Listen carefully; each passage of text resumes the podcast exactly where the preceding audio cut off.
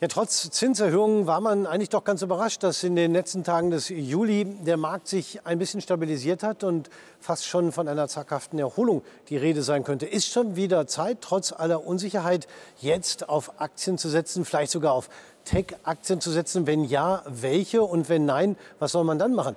Darüber spreche ich heute mit meinen beiden Gästen Matthias Hüppe von der HSBC aus Düsseldorf. Herzlich willkommen hier an der Börse in Frankfurt und Michael Flender von goldesel.de. Michael Flender, die Situation im Moment, ähm, ist es so, dass wir sagen können, es ist so ein bisschen Turnaround oder wäre das zu viel? Ja, also da scheiden sich die Geister aktuell, das stimmt. Also die Lage aktuell ist immer noch sehr, sehr schwierig. Wir haben sehr, sehr viele Probleme, aber was man zuletzt wirklich beobachten kann, dass der Markt sich gefangen hat und dass auch schlechte Nachrichten nicht mehr grundsätzlich direkt negativ beantwortet werden mit Kursverlusten, sondern dass wir merken, dass vieles eingepreist ist an den Börsen und das ist zumindest schon mal ein gutes Zeichen. Ja, das heißt also, Matthias Hüppe, man geht eh vom Schlimmsten aus und dann kann die Reaktion nicht mehr so schlecht ausfallen? Ja, so ein bisschen Psychologie ist dabei. Es gibt so eine Art Gewöhnungseffekt. Also man hat sich, so schlimm es klingt, jetzt an die Krisen in gewissem Maß auch gewöhnt, an die Gefahren. Und äh, dadurch, das nutzt dann mit der Zeit auch ab. Und man merkt so ein bisschen, dass man schon wieder doch mehr auch, ähm, ja, ich sag mal, Substanz greifen möchte. Und man hat es ja gesehen, der Juli war ja ein sehr guter Monat. Jetzt im DAX über 5 Prozent gestiegen, Übersee sogar noch deutlich stärker, der S&P. Also der Markt versucht auch wieder ein bisschen da Kraft zu finden. Ähm, das ist, glaube ich, auch ein ganz gutes Zeichen, wie der Michael schon sagte. Also die Anleger haben, sehen vielleicht nicht nur das Glas halb leer, sondern jetzt auch mal ein bisschen wieder halb voll. Michael Stender, wir haben vor einigen Monaten mal miteinander geredet, als bei Tech-Aktien Minuszahlen von minus 30 und noch mehr Prozent zu sehen waren. Und haben wir natürlich auch gefragt, was machen eigentlich die jungen Anlegerinnen und Anleger, die bei Ihnen auch Follower sind. Da haben Sie damals gesagt, ja, denen ist manchmal die Panik ins Gesicht geschrieben. Wie sieht das denn jetzt aus? Haben die wieder Hoffnung?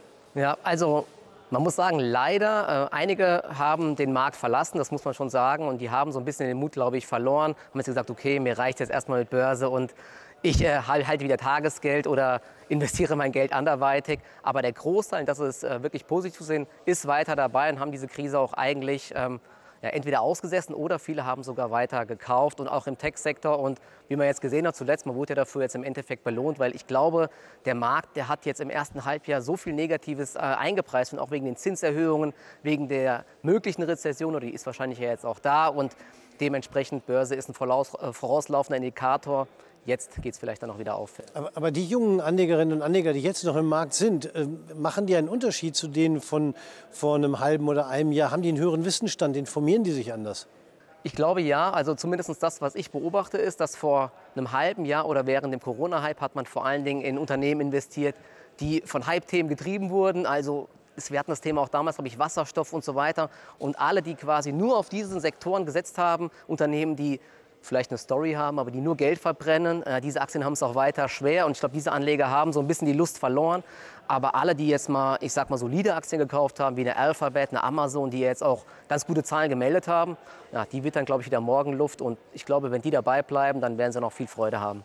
Und, ähm, es gibt, vielleicht kann man auch sagen, es gibt so ein bisschen die Value-Titel unter den Tech-Titeln. Und ich glaube, da hat sich das so ein bisschen auch, äh, ne, die, die wirklich Tech machen, aber Geld verdienen und nicht nur auf eine Hoffnung setzen, ähm, da hat sich so ein bisschen jetzt wirklich die Spreu vom Weizen getrennt und gleichzeitig muss man auch sagen, auch ein bisschen die Anleger. Also die, ein Teil der Anleger hat schmerzhaft erkennen müssen, dass, es, dass man nicht nur auf steigende Kurse setzen sollte, sondern vielleicht auch mal darüber nachdenken muss, wo man vielleicht auch mal Positionen schließt. Und ähm, ja, ich glaube, der Markt ist da auch ein bisschen erwachsener geworden, muss man auch einfach sagen.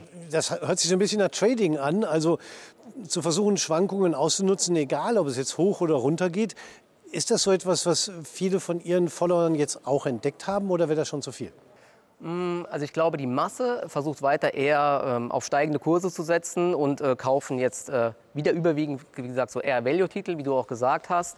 Ähm, was auch noch gemacht wird, ist teilweise Cash zu halten. Aber es gibt auch punktuell äh, einige Leute, die jetzt äh, sich versuchen abzusichern. Und vor allen Dingen jetzt zuletzt mit der drohenden Gaskrise, was man so hört in Europa, ich merke jetzt zuletzt wieder, dass die Unsicherheit doch wieder zunimmt, sogar obwohl die Kurse ja weiter steigen. Ja, und einige sind da jetzt äh, sehr, sehr verunsichert, was sie überhaupt noch machen sollen. Deswegen, ja, aber ich glaube, der Großteil ist weiter dann eher ähm, in Value-Aktien aktiv. Und ich glaube, eine wichtige Sache, die man noch sagen muss, ähm, viele haben jetzt, glaube ich, in den letzten Jahren oder die noch nicht so lange dabei sind, die haben halt noch nie festgestellt, dass wenn man Unternehmen, die nicht profitabel sind oder die, die keinen Wert haben oder kein Geschäftsmodell haben, da wurde man immer belohnt, wenn man einfach dabei geblieben ist. Ich glaube, diese Zeiten sind halt jetzt einfach vorbei.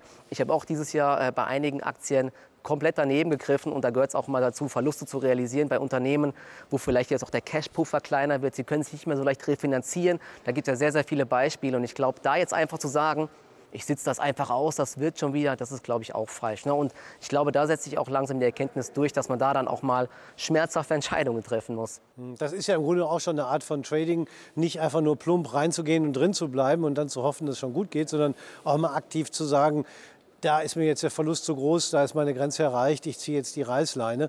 Ähm das ist ein gutes Beispiel. Weil mir, mir fällt es gerade ein, ich habe an der Uni einen Vortrag gehalten in Münster und im Börsenverein. Und dann habe ich auch das Thema Stop-Strategie mal vorgestellt und habe gesagt, und das war auch gerade sozusagen zum Höhepunkt, sage ich mal, des Abverkaufs in den Tech-Titeln.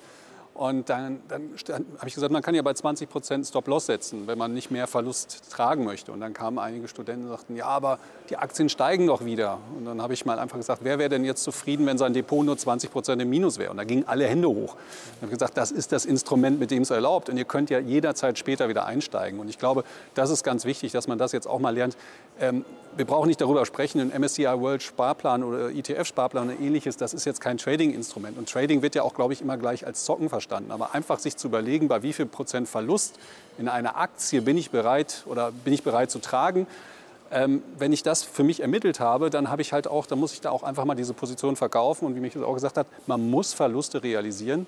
Ähm, anders kann man sonst am Ende nicht positiv sein mit seinem Portfolio. Ja muss man zwar machen, man hofft aber auf was anderes. Und äh, Sie hatten diese schöne Unterscheidung vorhin äh, genannt, äh, Growth-Tech-Aktien und Value-Tech-Aktien. Ähm, ist es ein Unterschied, den Sie auch sehen, Michael Flender? Also auf jeden Fall in der jetzigen Marktphase auf jeden Fall. Da sieht man ganz, ganz große Unterschiede, dass sich äh, diese Momentum-Stocks, die quasi, wo die nur von der Story leben, da gibt es ja immer dieses Beispiel des ARK-ETFs mit Unternehmen wie Teladoc und so weiter, Roku oder Robinhood. Na, diese Aktien sind natürlich extrem gehypt worden in der Phase des billigen Geldes und wo jede Story gezählt hat, egal welchen Umsatz sie machen, egal ob sie Gewinn machen. Und das hat sich halt jetzt wirklich komplett gedreht. Und was man jetzt aktuell sieht und was der große Unterschied ist, bei Unternehmen wie einer Amazon, bei einer Alphabet, bei einer Microsoft, die Quartalzahlen waren jetzt auch nicht sonderlich gut. Es gab sehr, sehr viele Bremsspuren, aber sie waren eben sehr solide. Die Unternehmen erwirtschaften große Cashflows und die Aktien haben positiv reagiert, währenddessen man zum Beispiel bei der Roku jetzt gesehen hat, die haben gemeldet und ja, wenn da die Erwartungen verfehlt werden, die machen weiter große Verluste, minus 25 Prozent. Also da dann einfach zu sagen, hey, das wird schon wieder, so funktioniert Börse halt leider auch nicht. Man guckt ja auch in die Zukunft. Und jetzt hat ja gerade in den USA eine wegweisende Entscheidung stattgefunden. Nach äh, langem Gezerre hat man sich dann doch für einen Klimapakt entschieden mit einer dreistelligen Milliardensumme schon über einen längeren Zeitraum, auch weniger als geplant. Aber ist das auch etwas, wo gerade junge Anlegerinnen und Anleger darauf gucken und dann danach suchen, welche Aktien könnten davon profitieren? Ja, auf jeden Fall. Also dieser Clean Power ETF, ähm, ich glaube, der von iShares, das ist ja immer so eines der beliebtesten Instrumente gewesen. Da waren ja auch ganz viele Aktien drin, wie Plug Power und so weiter, die wurden extrem gehypt. Und das kommt jetzt so langsam wieder zurück, das merke ich schon. Aber auch da muss man so ein bisschen aufpassen, was ist nur Hoffnung, Fantasie und welche Unternehmen profitieren halt wirklich davon. Ja? Und wie Sie auch gesagt haben, ähm, es dauert natürlich eine ganze Zeit lang, äh, bis diese Gelder fließen, bis dann auch das bei den Unternehmen ankommt und so weiter. Also da jetzt direkt blind hinterherzulaufen bei den Aktien ist auch sehr, sehr gefährlich. Also da würde ich auch ein bisschen unterscheiden und schauen, welche Unternehmen wirklich davon profitieren. Da gab es ja jetzt im Bereich Solar schon Unternehmen, die gute Zahlen gemeldet haben. Aber jetzt zum Beispiel im Bereich Wasserstoff wird es, glaube ich, noch eine ganze Zeit lang dauern, bis dort dann wirklich mal Umsätze oder auch Gewinne kommen. Die sind immer noch weit entfernt. Deswegen die Chancen sind da, vielleicht auch wieder im Bereich Trading oder so ein bisschen auf Sicht von einigen Wochen oder Monaten interessant. Aber jetzt blind zu sagen, ich kaufe dort und Augen zu, ich halte das einfach, das ist auch sehr gefährlich wieder. Oder man muss einen langen Zeithorizont äh, mitbringen und dann darauf hoffen, dass die Aktie auch durchhält. genau, das ist halt auch immer die Frage, ähm, wie viel Cash hat das Unternehmen, schaffen sie es überhaupt, diese Produktion aufzubauen, ihre Ziele zu erreichen. Und da äh, war halt in letzter Zeit immer sehr, sehr viel mehr Hoffnung, wie dann wirklich kam. Ja? ja. Und dementsprechend haben diese Aktien halt auch teilweise 80, 90 Prozent verloren. Und wenn man da dann dabei ist und da dann abzuwarten und hoffen, dass das aufgeholt wird, sehr schwierig. Sie werden immer realistischer. So eine Apple und eine Microsoft haben ja auch mal klein angefangen.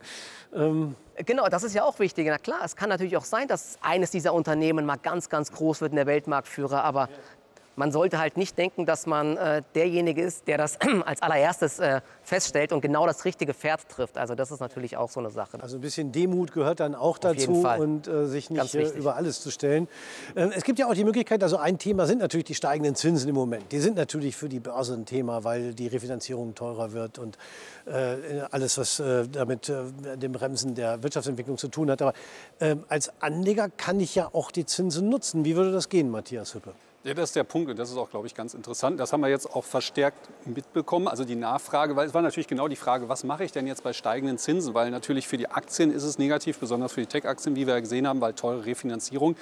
Ähm, jetzt eine Anleihe kaufen ist ja auch falsch, weil der Wert der Anleihe sinkt dann im Endeffekt. Was kann ich also machen, um an steigenden Zinsen positiv zu partizipieren? Und da haben wir festgestellt, dann gibt es diesen berühmten Bund Future oder in Amerika das Pendant des T-Note Futures. Das ist quasi ein Terminmarktinstrument, was die Entwicklung einer fiktiven Anleihe darstellt mit einem sechsprozentigen Coupon auf eine Laufzeit von zehn bzw. acht Jahren circa.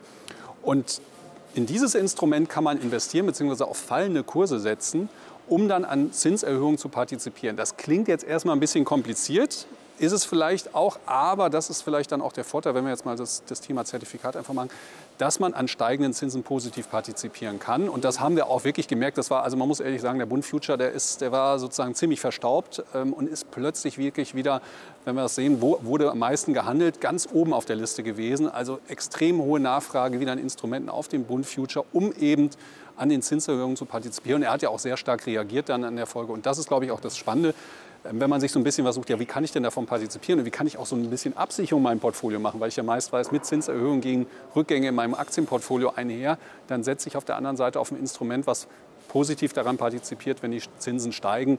Und das war wirklich, ich sag mal so, ein Renner in Anführungszeichen in der letzten Zeit und hat auch sehr viele Nachfragen, weil es natürlich ein bisschen erklärungsbedürftiger ist. Sollten sicherlich auch nicht den Eindruck erwecken, äh, dass die Tech-Aktien jetzt alle wieder laufen. Denn, äh, Michael Fender, Sie werden da noch näher dran sein. Es gibt auch welche, die nach wie vor immer noch extrem leiden. Was, was gehört da zum Beispiel dazu? Genau, ich habe es ja gesagt, also Unternehmen, und da schaut der Markt gerade drauf, die jetzt bei der Geines extrem stark enttäuschen, die werden massiv abverkauft. Vor allen Dingen in Kombination dann, wenn sie weiterhin nicht profitabel sind. Da muss man ganz genau drauf schauen. Aktuell, ich hatte es gerade eben Roku genannt, die haben extrem gelitten. Eine Intel zum Beispiel hat eine sehr, sehr schwache Guidance gehabt und die ist auch massiv abverkauft worden. Eine Meta hat große Probleme aktuell.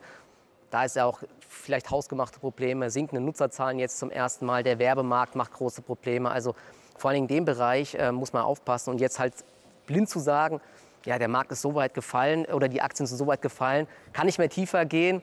Das ist eine ganz, ganz äh, gefährliche Denkweise. Ich glaube, grundsätzlich ist schon vieles eingepreist, aber jetzt blind bei Unternehmen äh, vor den Zahlen zu kaufen, davon rate ich sowieso immer ab, weil der Schuss kann immer in beide Richtungen gehen und für mich ist es halt kein gutes Chance-Risiko-Verhältnis, sondern das ist eher so ein bisschen Roulette einfach. Absicherung ist natürlich auch eine Möglichkeit. Matthias Hüppe, Sie hatten es gerade schon genannt. Wie kann ich das denn überhaupt umsetzen? Ja, vielleicht noch ganz kurz. Es gibt keine billigen Aktien. Das ist, glaube ich, ganz wichtig. Es wird immer, wenn von billigen Aktien gesprochen wird. Also das ist nicht wie im Supermarkt. Ähm, wenn die Butter nur noch 20 Prozent kostet, dann ist das vielleicht billig. Oder wenn ich ein Auto 20 Prozent mit Rabatt kriege, dann ist das günstig. Wenn die Aktie um 50 Prozent gefallen ist oder noch mehr, dann ist das der Markt. Dann ist das jetzt gerade der Preis der Aktie. Also das ist vielleicht ganz wichtig nochmal, weil das wird oft, oh, die Aktie ist billig. Nein, nur weil sie früher mal teuer war, ist die jetzt nicht billig. Ähm, die Aussichten sind entscheidend. Umgekehrt vielleicht auch ein gutes Argument in Gehaltsverhandlungen. Wenn das klappt, ja, das muss man sehen. Da ist die Inflation vielleicht einfacher als Argument. Ähm, aber zurück zur Absicherung. Ich hatte schon gesagt, Stop-Loss ist die einfachste und sinnvollste Absicherung, weil man sich, und das ist, glaube ich, ganz entscheidend, und das ist der größte Fehler, den viele machen, beim Kauf immer schon überlegen muss, wie viel Verlust bin ich bereit zu tragen. Und da muss man einfach, ich sage, nennen Sie mal den Anschlag gut fürs Portfolio. Ähm, wenn man sich dann gerade auch, ich glaube, jeder, der mal so ein Portfolio guckt und die Position anguckt, diese berühmten Depotleichen, die 70, 80 Prozent oder mehr verloren haben, die man irgendwann sagt, jetzt ist egal. Weil jetzt lohnt es sich auch nicht mehr zu verkaufen, weil sie so geringe Werte haben und vielleicht kommt es ja mal wieder. In dem Punkt darf man nie kommen, sondern man muss vorher dann einfach verkaufen. Wenn man für sich definiert, bei 20 oder 30 Prozent Verlust bin ich raus, dann ist man raus, dann kann man überlegen, abwarten und dann lässt sich viel leichter entscheiden, als wenn diese Aktie noch im Portfolio ist, weil man sich ja auch ein bisschen in die Aktie verliebt und selber meint, wenn ich die Entscheidung getroffen habe, ähm, dann macht man ja einen Fehler, wenn man sie verkauft. Und diesen Fehler möchte man sich nicht eingestehen, aber das gehört nun mal dazu. Also das ist die, sage ich mal, einfachste Möglichkeit, die leider selten genutzt wird. Jetzt haben, glaube ich, einige gelernt.